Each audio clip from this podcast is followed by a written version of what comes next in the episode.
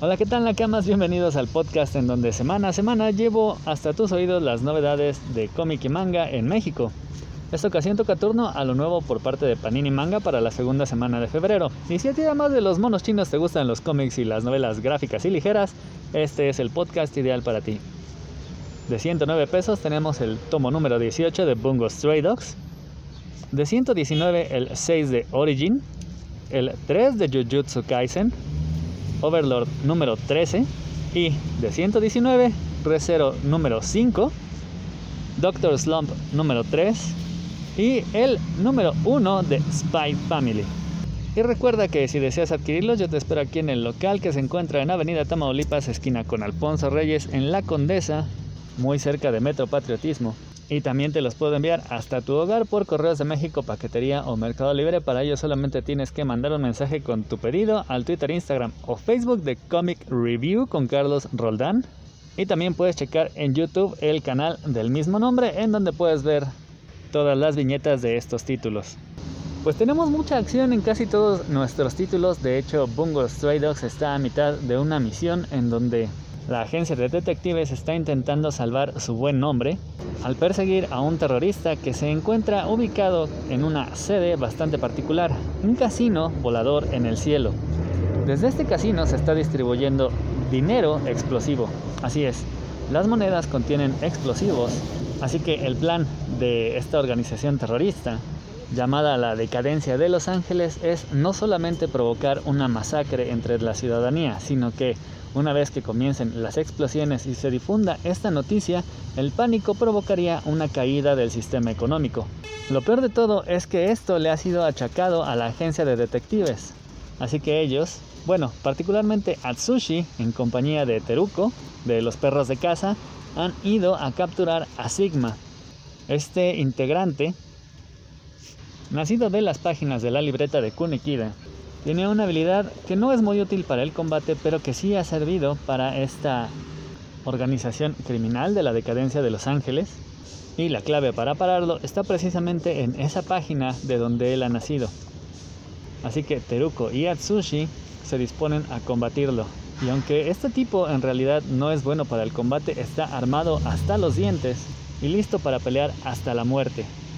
Así, mientras Teruko despliega todas sus terribles habilidades que le han hecho uno de los miembros más temidos de los perros de casa, Atsushi y Ann intentan detener a Hawthorne, quien inesperadamente aparece, pero no para combatirlos a ellos, sino para desaparecer a Sigma, eliminándolo y evitando así que los perros de casa y la agencia detective puedan terminar con sus planes. Todo esto mientras Dasai y Dostoyevsky siguen encarcelados pero teniendo una interesante plática en donde cruzan palabras en un código inentendible para sus captores, pero en este idioma que solamente ellos entienden, intercambian una serie de datos en los cuales podría estar la clave de todo. Overlord y ReZero son adaptaciones en manga de los respectivos títulos que comenzaron como novelas ligeras. De hecho, también ya salió el número 11 de la novela ligera de Overlord, y en este tomo del manga se adapta la última parte de El reino de los hombres, en el cual Momón va a aprovechar para hacer una jugada maestra, aprovechando el gran alboroto que se ha causado a consecuencia de la intromisión del mayordomo de la tumba de Nazarik Sebas en los asuntos de la mafia de este reino.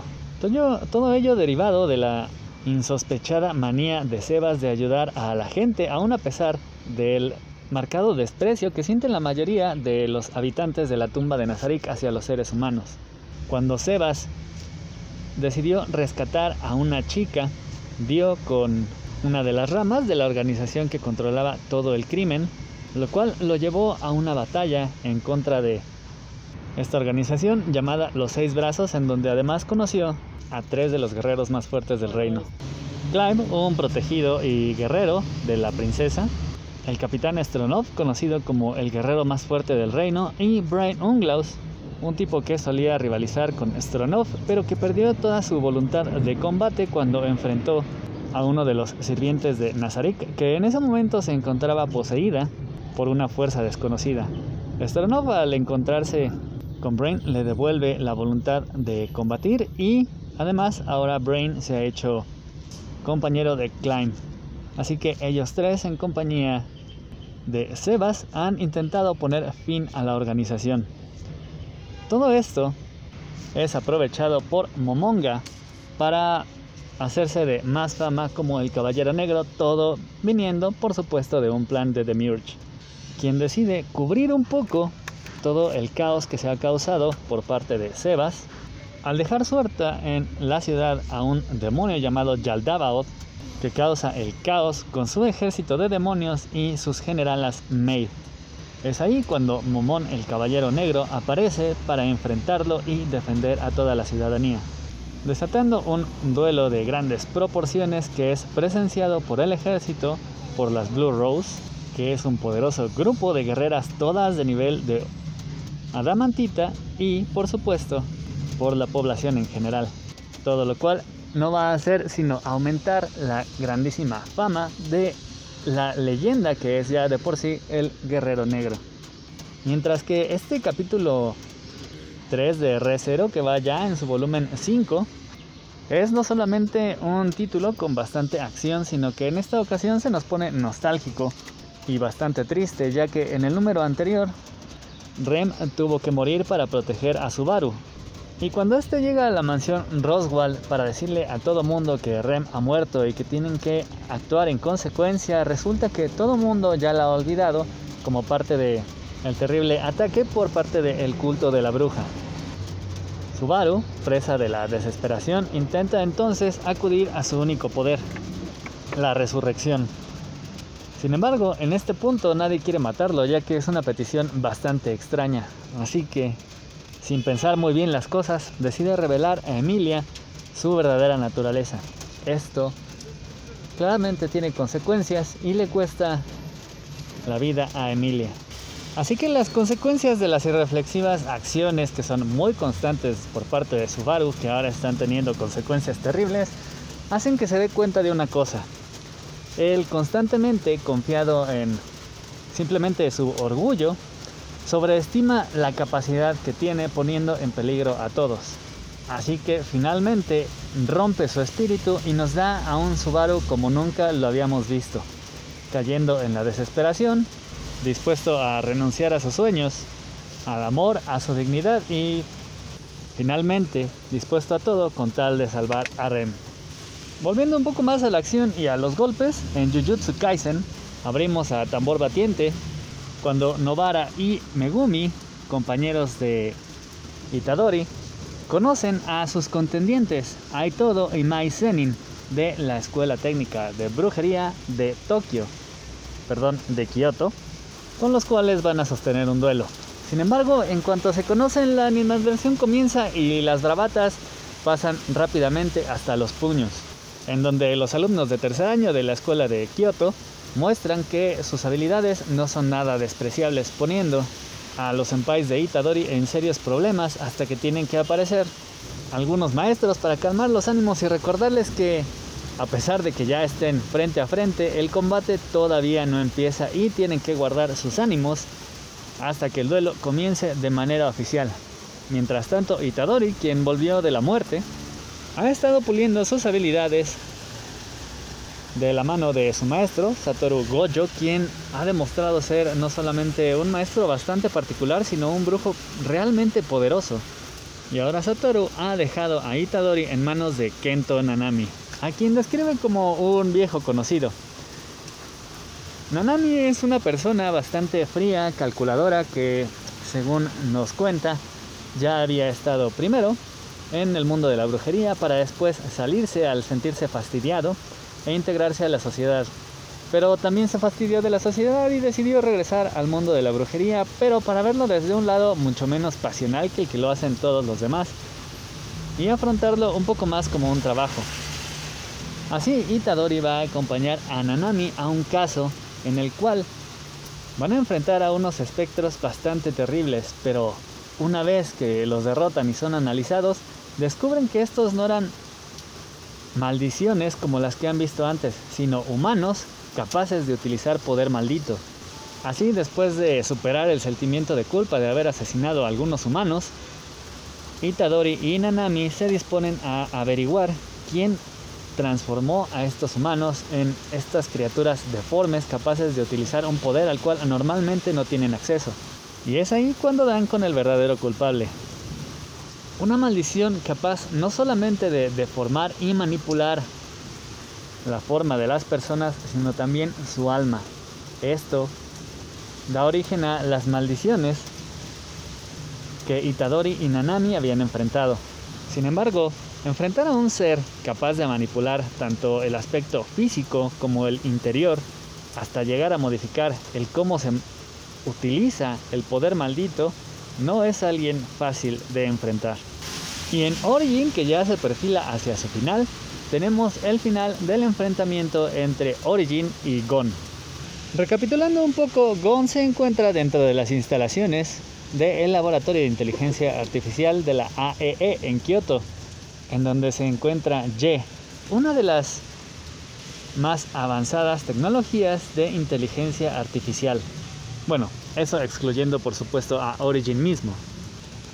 Estando Origin en los laboratorios de la AE, aparece Gon para atacar dichos laboratorios, pero en esta ocasión no viene solo. Gon ha producido 10 copias de sí mismo, reforzadas con diferentes características, todas manipuladas desde un gigante cuerpo madre que se encuentra afuera de las instalaciones. Origin comienza a enfrentar a estos 10 clones de Gon, reforzado por una espectacular armadura que aumenta sus capacidades. Así, Gon y Origin se enfrentan cada uno con nuevas tecnologías basadas en sus enfrentamientos anteriores. Sin embargo, esta batalla se prolonga tanto por las habilidades de cada uno como por el número de clones de Gon, dejando a Origin al borde del colapso al sobrepasar por mucho sus capacidades defensivas tanto como su capacidad de enfriamiento. Tanto esfuerzo lo ha llevado a acabarse sus baterías y a sobrecalentarse. Lo peor es que ni siquiera ha enfrentado al cuerpo principal. Sin embargo, Origin está dispuesto a todo para proteger a Hirose.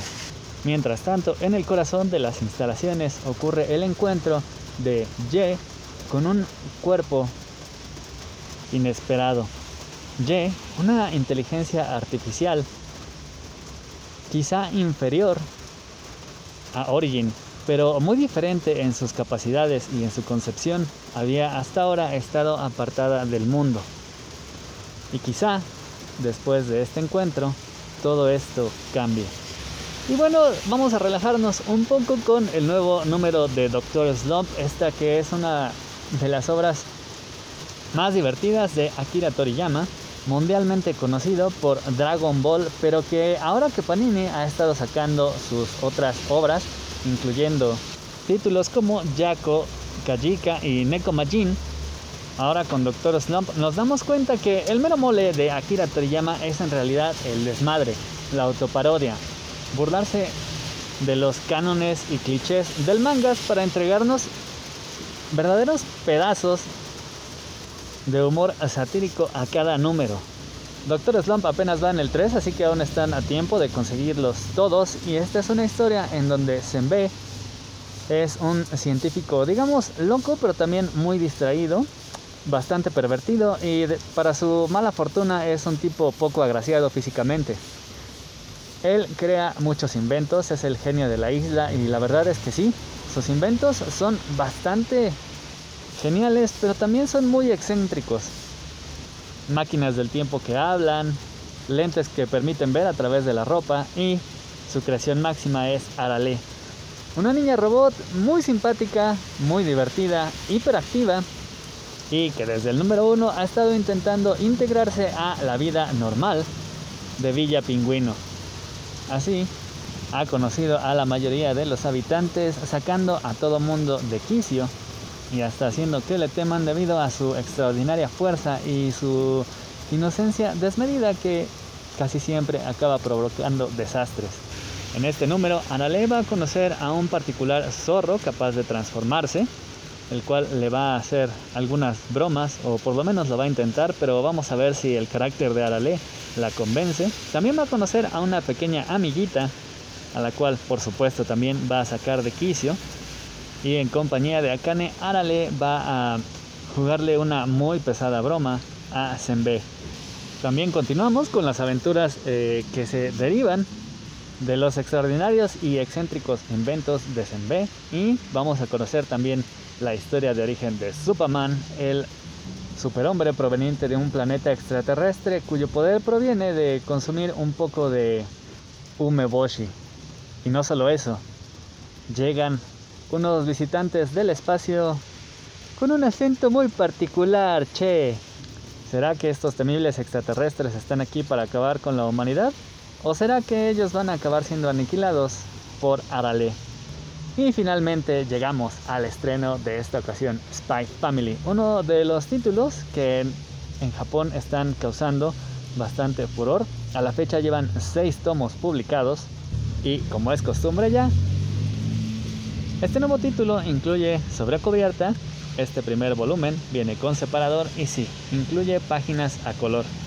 Aquí vamos a conocer a Twilight, un apuesto y letal espía, el favorito de la agencia ya que es capaz de llevar a cabo cualquier misión gracias a sus extraordinarias capacidades para confundirse con cualquier gente al construirse rostros, apariencias e imitar perfectamente a cualquier persona al grado tal de que nadie puede distinguirlo. Así engaña a sus objetivos y es capaz de realizar cualquier misión, ya sea espionaje diplomático, desarticular alguna banda criminal y por supuesto obtener importante información militar y política. Para esto, Twilight se ha convertido en un gran agente a costa de sacrificar su vida. Pero eso sí, cada una de sus misiones, a pesar de mantenerlo sumido en el anonimato, sirven para que el resto de los ciudadanos del mundo puedan seguir viviendo en paz. Su nueva misión es investigar al líder de un partido político que está surgiendo y que podría representar futuros problemas. Para acercarse a él, la agencia le pide que en tan solo cuatro días se case y tenga hijos para poder así acercarse de manera más efectiva y causar menor sospecha al objetivo. ¿Cómo demonios va a casarse y tener un hijo en tan solo cuatro días? Pues bien, Twilight pone manos a la obra y rápidamente se dirige hacia un orfanato para encontrar a algún niño que le pueda servir. Para su fortuna y para el horror de todos nosotros, este orfanato es tan desinteresado que simplemente le dicen que escoja a un niño y que se lo lleve, así, sin papeleos. Esto, claro, facilita su deber y se encuentra con Anya, una hermosa niña súper tierna, de ojos grandes, que además de parecer muy inteligente, realmente pareciera saber lo que Twilight quiere a cada segundo. Y es que resulta que Anya es una telépata, por lo cual puede extraer toda la información de Twilight mientras la va pensando para así adaptarse a lo que él quiera y salir rápidamente de ahí. Sin embargo, esto no garantiza nada. Según el cuidador de este orfanato, Anya ya ha sido regresada por varias familias en anteriores ocasiones. Pues bien, una vez que Twilight tiene a Anya, procede a inscribirla en una escuela. Por supuesto, tiene que ser una escuela súper exclusiva, con un examen particularmente difícil. Uno de los requisitos para aceptarla, además de un difícil examen, es tener una esposa. Es decir, esta niña necesita una madre. Realmente los papeles no importan tanto, la agencia se encarga de todo, le brinda dinero, contactos y por supuesto pueden falsificar un certificado de matrimonio o de nacimiento si es necesario.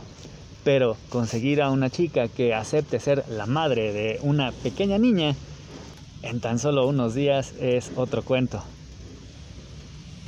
Es ahí cuando Anya y Twilight conocen a Yor. Yor es una chica verdaderamente hermosa, pero sumamente distraída. Es más, es tan distraída que hasta parece tonta. Me recuerda a mí. Joel parece no enterarse a nada de lo que ocurre a su alrededor, ni con sus amigas, ni con la sociedad, y ni siquiera parece tener un interés en hombres o en casarse, en nada de eso.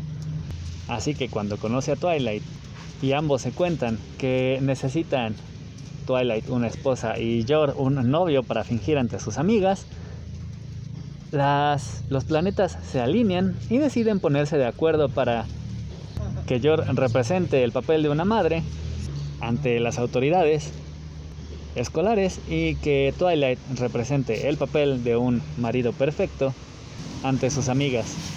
Sin embargo, cuando ellos comienzan a interactuar hacen clic, sobre todo cuando tienen que perseguir a unos criminales y Yor y Twilight comienzan a repartir golpes como si hubieran sido ninjas de toda la vida. ¿Por qué Yor sabe pelear? Bueno, resulta que esta chica hermosa y distraída en realidad también tiene un secreto. Yor es una asesina a sueldo. Es por ello que ella tampoco ha tenido ni el tiempo ni el interés de acercarse a algún hombre. Así que cuando los intereses de estos dos coinciden, pues deciden subir la apuesta y se casan de verdad. Imaginen una familia compuesta por un espía, una asesina y una chica telépata. Sin embargo, todo mundo va a intentar esconder la realidad de los demás, excepto Anya, quien, gracias a sus habilidades, en realidad ya conoce acerca de las temibles vidas ocultas de sus padres. Sin embargo, mientras ellos procuran seguir cumpliendo con sus misiones secretas y ocultar estas partes oscuras de su vida a su pareja y a su hija, pues se van a suscitar un montón de sorprendentemente situaciones cómicas de esta muy singular familia que se conforma en este primer número. Y eso es solamente el inicio de esta misión que Twilight ha comenzado. Es realmente un manga divertido que tiene mucha acción, romance, promete y es la nueva apuesta por parte de Panini. Y eso, Nakamas, es todo por ahora. Espero que se hayan entretenido, que sea de utilidad para sus compras. Y si es la primera vez que escuchan, ojalá se suscriban para que semana a semana nos mantengamos al tanto de las novedades de cómic en manga y las reseñas. Gracias por escucharme, ojalá puedan dar de like, compartir. Ojalá escuchen el siguiente capítulo y mientras eso llega, voy a estar leyendo sus comentarios, esperando sus pedidos, pero sobre todo Esperando que se la pasen muy chido.